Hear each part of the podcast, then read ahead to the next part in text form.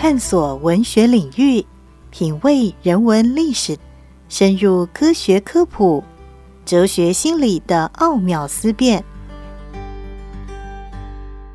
让杨照谈书成为您探索知识世界的指南。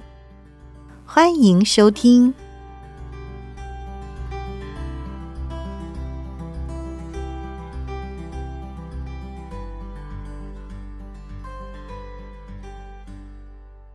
各位听众朋友，大家好，欢迎收听杨照谈书。本节目以台北广播电台 FM 九三点一，每个星期一到星期五晚上九点回到播出。我是杨照，在今天的节目当中，要为大家介绍这是八旗文化的新书，书名叫做《铁与血之歌》。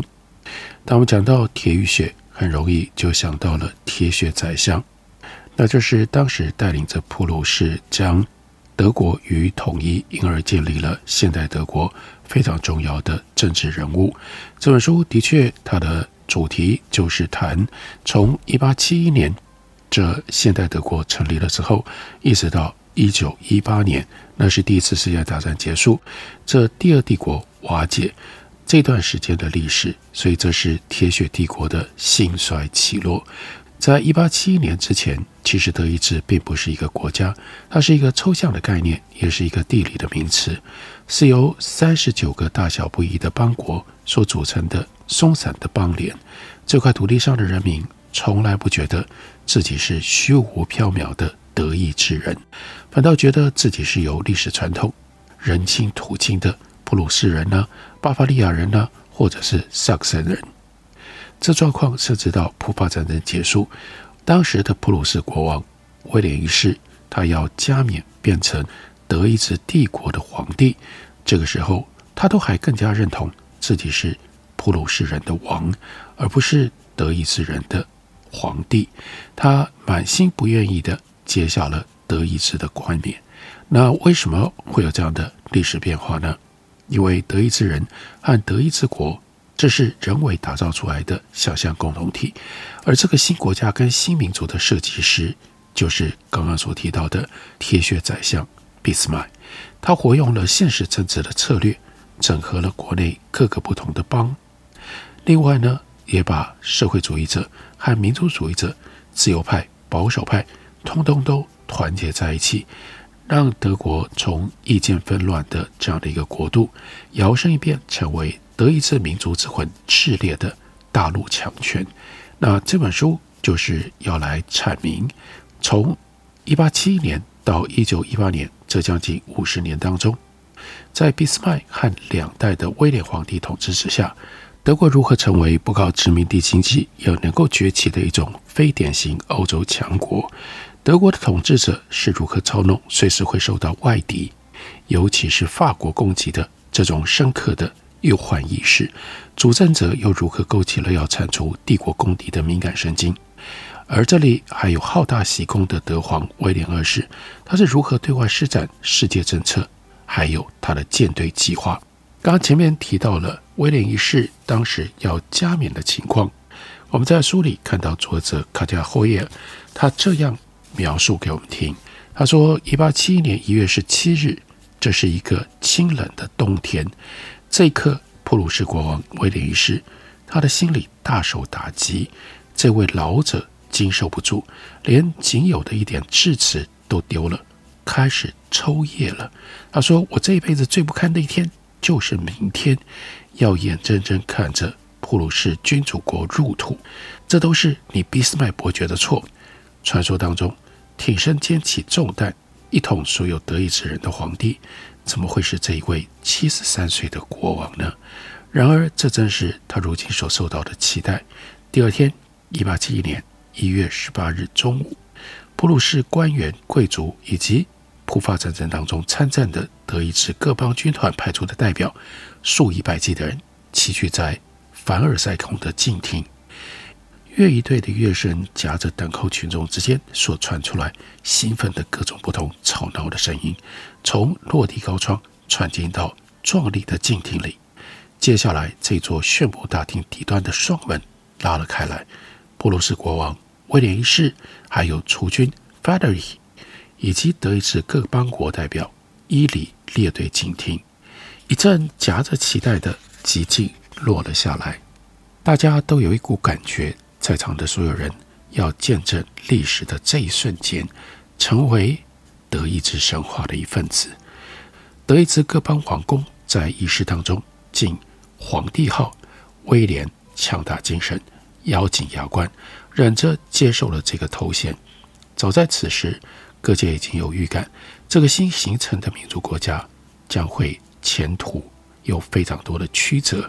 他的舵手拒绝了德意志皇帝的称号，勉强接受更中性的威廉皇帝，因为他把他自己视为永远的普鲁士王，过去是，现在是，未来也是。而俾斯麦他催生出了这个新生的国家，他就担任第一任的首相。但他同样并不是一个民族主义者，在俾斯麦的眼里，德意志是普鲁士国威和影响力的延伸。他在选日子要宣布德意志帝国成立的时候，他甚至故意选了普鲁士的国庆日。普鲁士国王和首相如今联手试图要统治一个政治机构，其中的南方各邦国相当不情愿。之所以加入，是为了保护德意志同胞，抵挡迫在眉睫的法国入侵。俾斯麦对此的操作实在是非常的精明，用这种方式建构出的纽带多少是有点脆弱，恐怕也难以长久。提厥宰相得要竭力的维系才有办法。他甚至不敢在任何一个德意志邦国举行德意志帝国成立的仪式，仪式反而是在战败国法兰西的心脏凡尔赛王宫举行的。新德国的中心德目是奋斗和战争。借由在凡尔赛宫举行的仪式，这可以说是匹配的象征。一方面，俾斯麦拿几个世纪以来的神话建构做文章，从各邦国拼出的拼图当中造出了一个国家。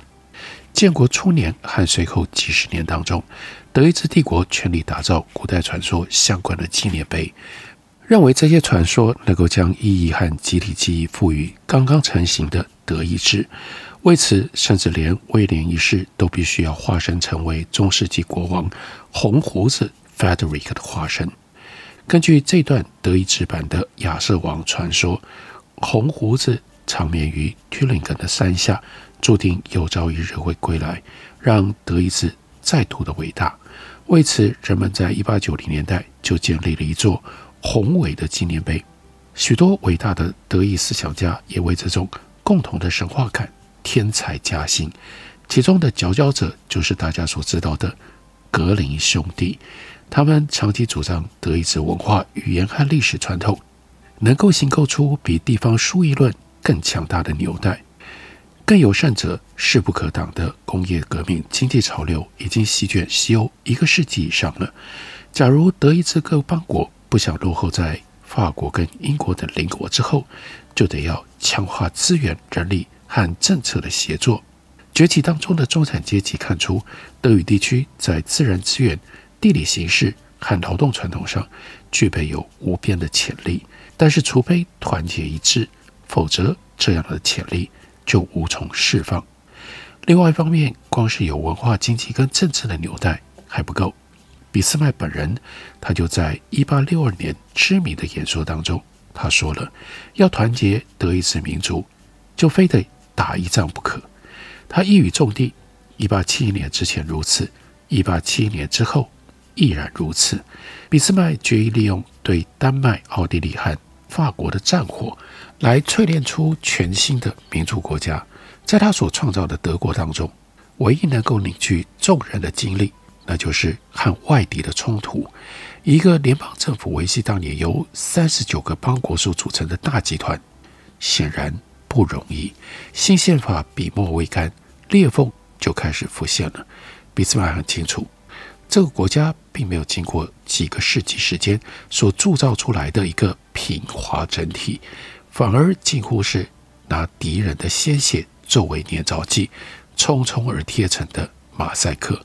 因此，俾斯麦就试图要让奋斗能够长久的延续，以保持手中的这一个新的德意志不至于瓦解。这个策略是一步险棋。铁宰相是一位干练的政治人物，堪称古往今来的一流政治家。而他也深知所谓的欧洲协调机制，在一八七一年多么样的脆弱，让一个新的大国加入机制的最核心，简直像是让小孩拿小号坐进世界级交响乐团当中。他也晓得新成员必须要低调一阵子，学会该学的功夫，赢得老乐手的尊重才可以。所以，俾斯麦在短时间之内不可以再对外挑衅，他转而瞄准了内部的敌人，拿他们来团结德国多数的民众。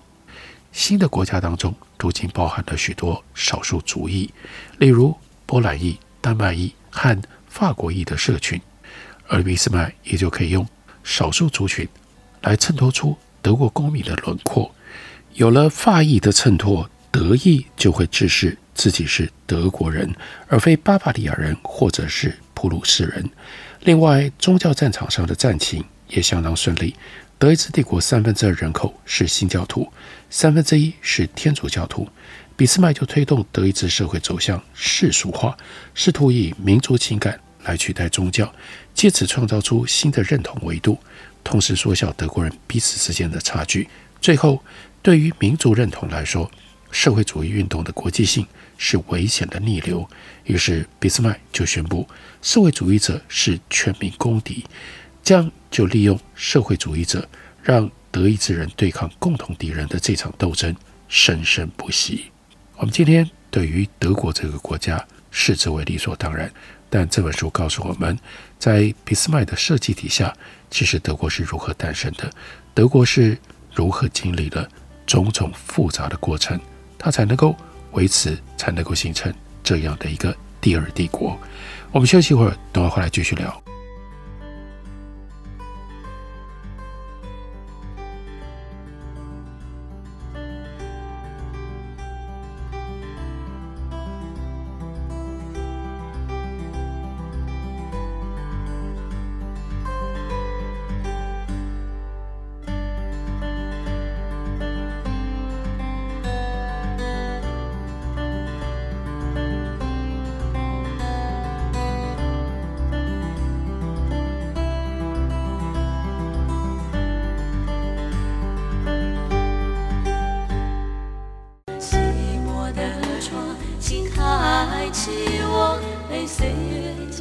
的思念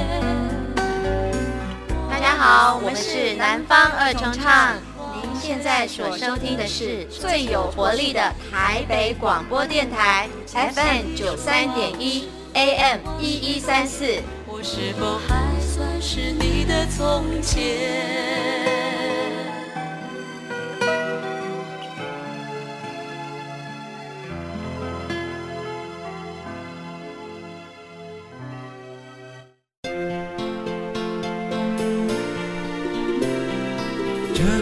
是多么美，阳光、空气、山和水，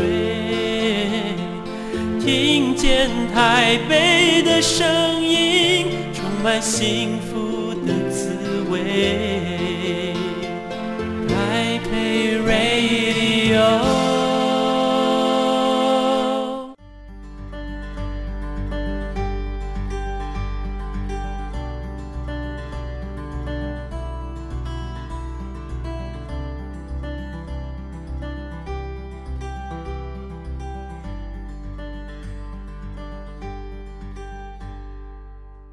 感谢你去收听《杨照谈书》。本节目以台北广播电台 FM 九三点一，每个星期一到星期五晚上九点，为大家播出到九点半。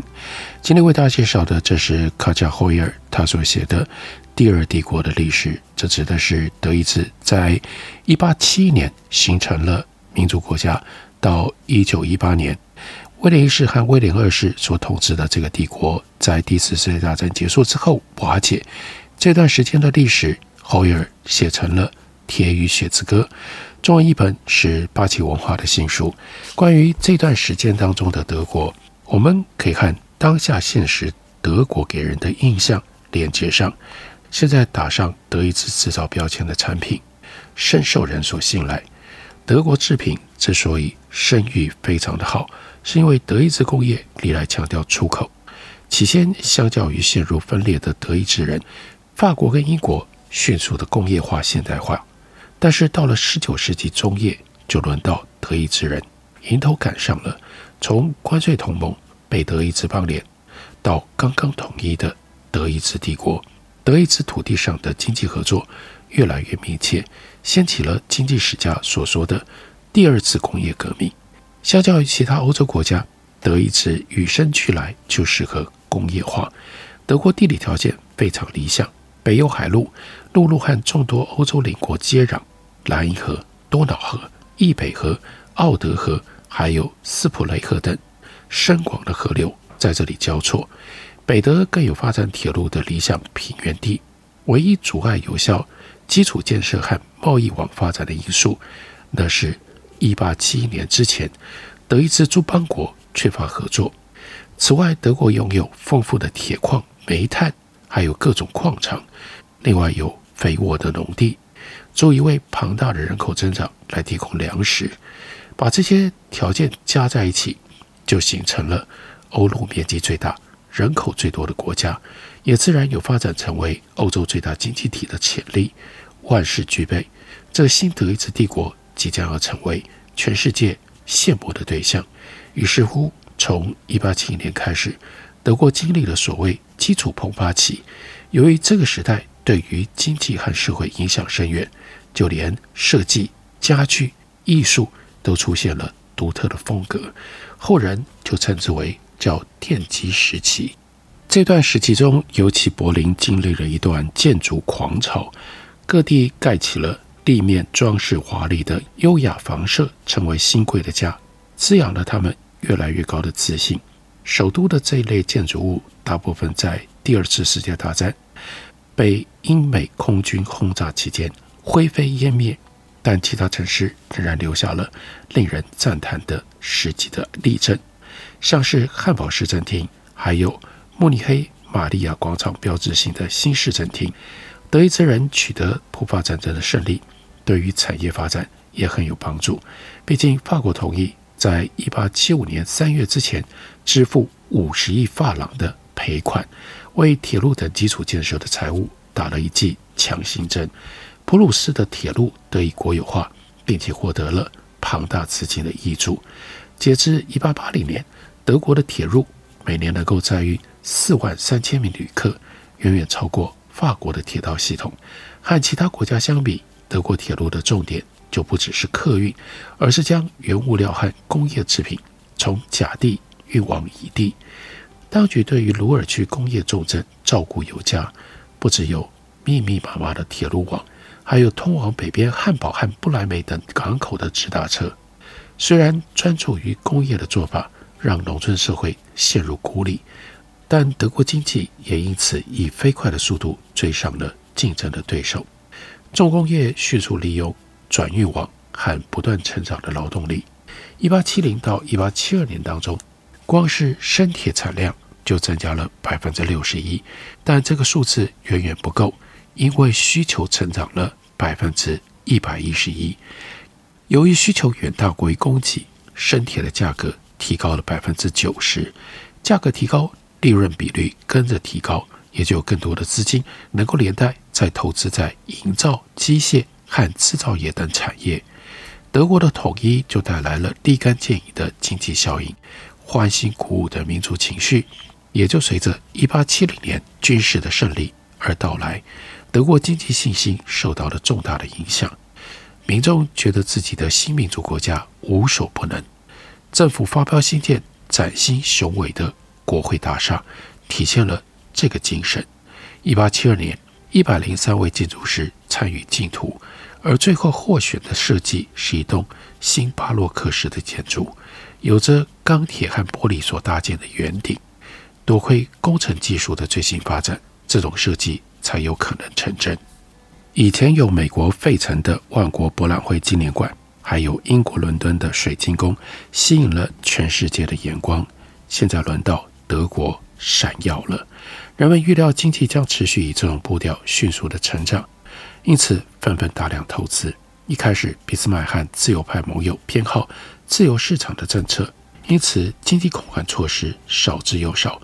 俾斯麦任命了态度认真、建局里级的官僚 Delbrick 来担任新设置的德意志帝国首相府官房长，也就是选了一个令人信赖的自由市场派来统筹整合之后的德国市场。Delbrick 他曾经在北德意志邦联担任同样的这个职务，他成为俾斯麦的左右手。也就是说，一八七一年的时候，几乎没有任何对于金融行为的监管。不只是大规模寡占跟垄断成型，德意志银行 Deutsche Bank 和商业银行 Commerzbank 到今天都仍然是具备有分量的公司。那也是在当时成立的。电机时代经济氛围大热，私人资金因此大量投资在新兴的产业，股票价值平均上涨了百分之五十。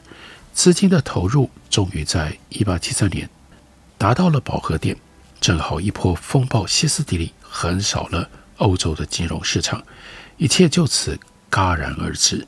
一八七三年的大恐慌在十月席卷柏林，引发德国第一次的经济衰退。从各个角度来看，这第一场的经济危机并未对德国的产业造成中长期的伤害，这危机只是让帝国成立以来头几年过热而不健康的成长步调得以放缓，经济成长率虽然停滞，但没有突然之间摔下来，生产率正常化，因此并没有出现其他国家那样一种大规模的生产过剩。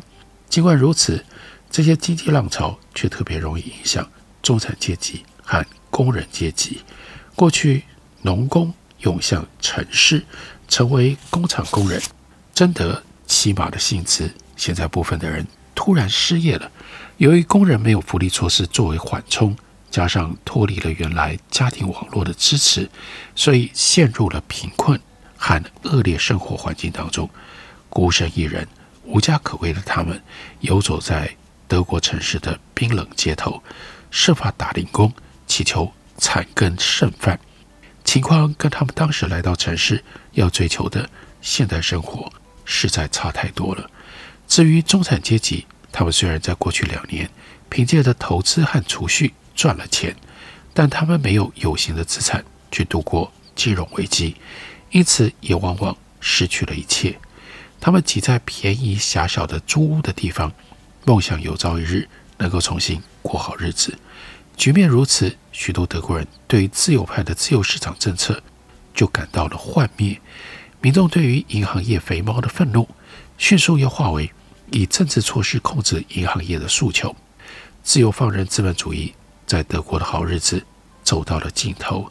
Delbrick 这类的自由主义者，这个时候也就必须卷铺盖走人了。俾斯麦自己对于经济政策并没有强烈的偏好，但他受到的压力也在累积。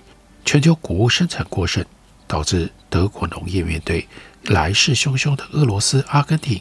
和美国的廉价进口谷物，德意志全国产业联合会这些强大的压力团体也开始成型，要求对德国产业有更多的保障措施。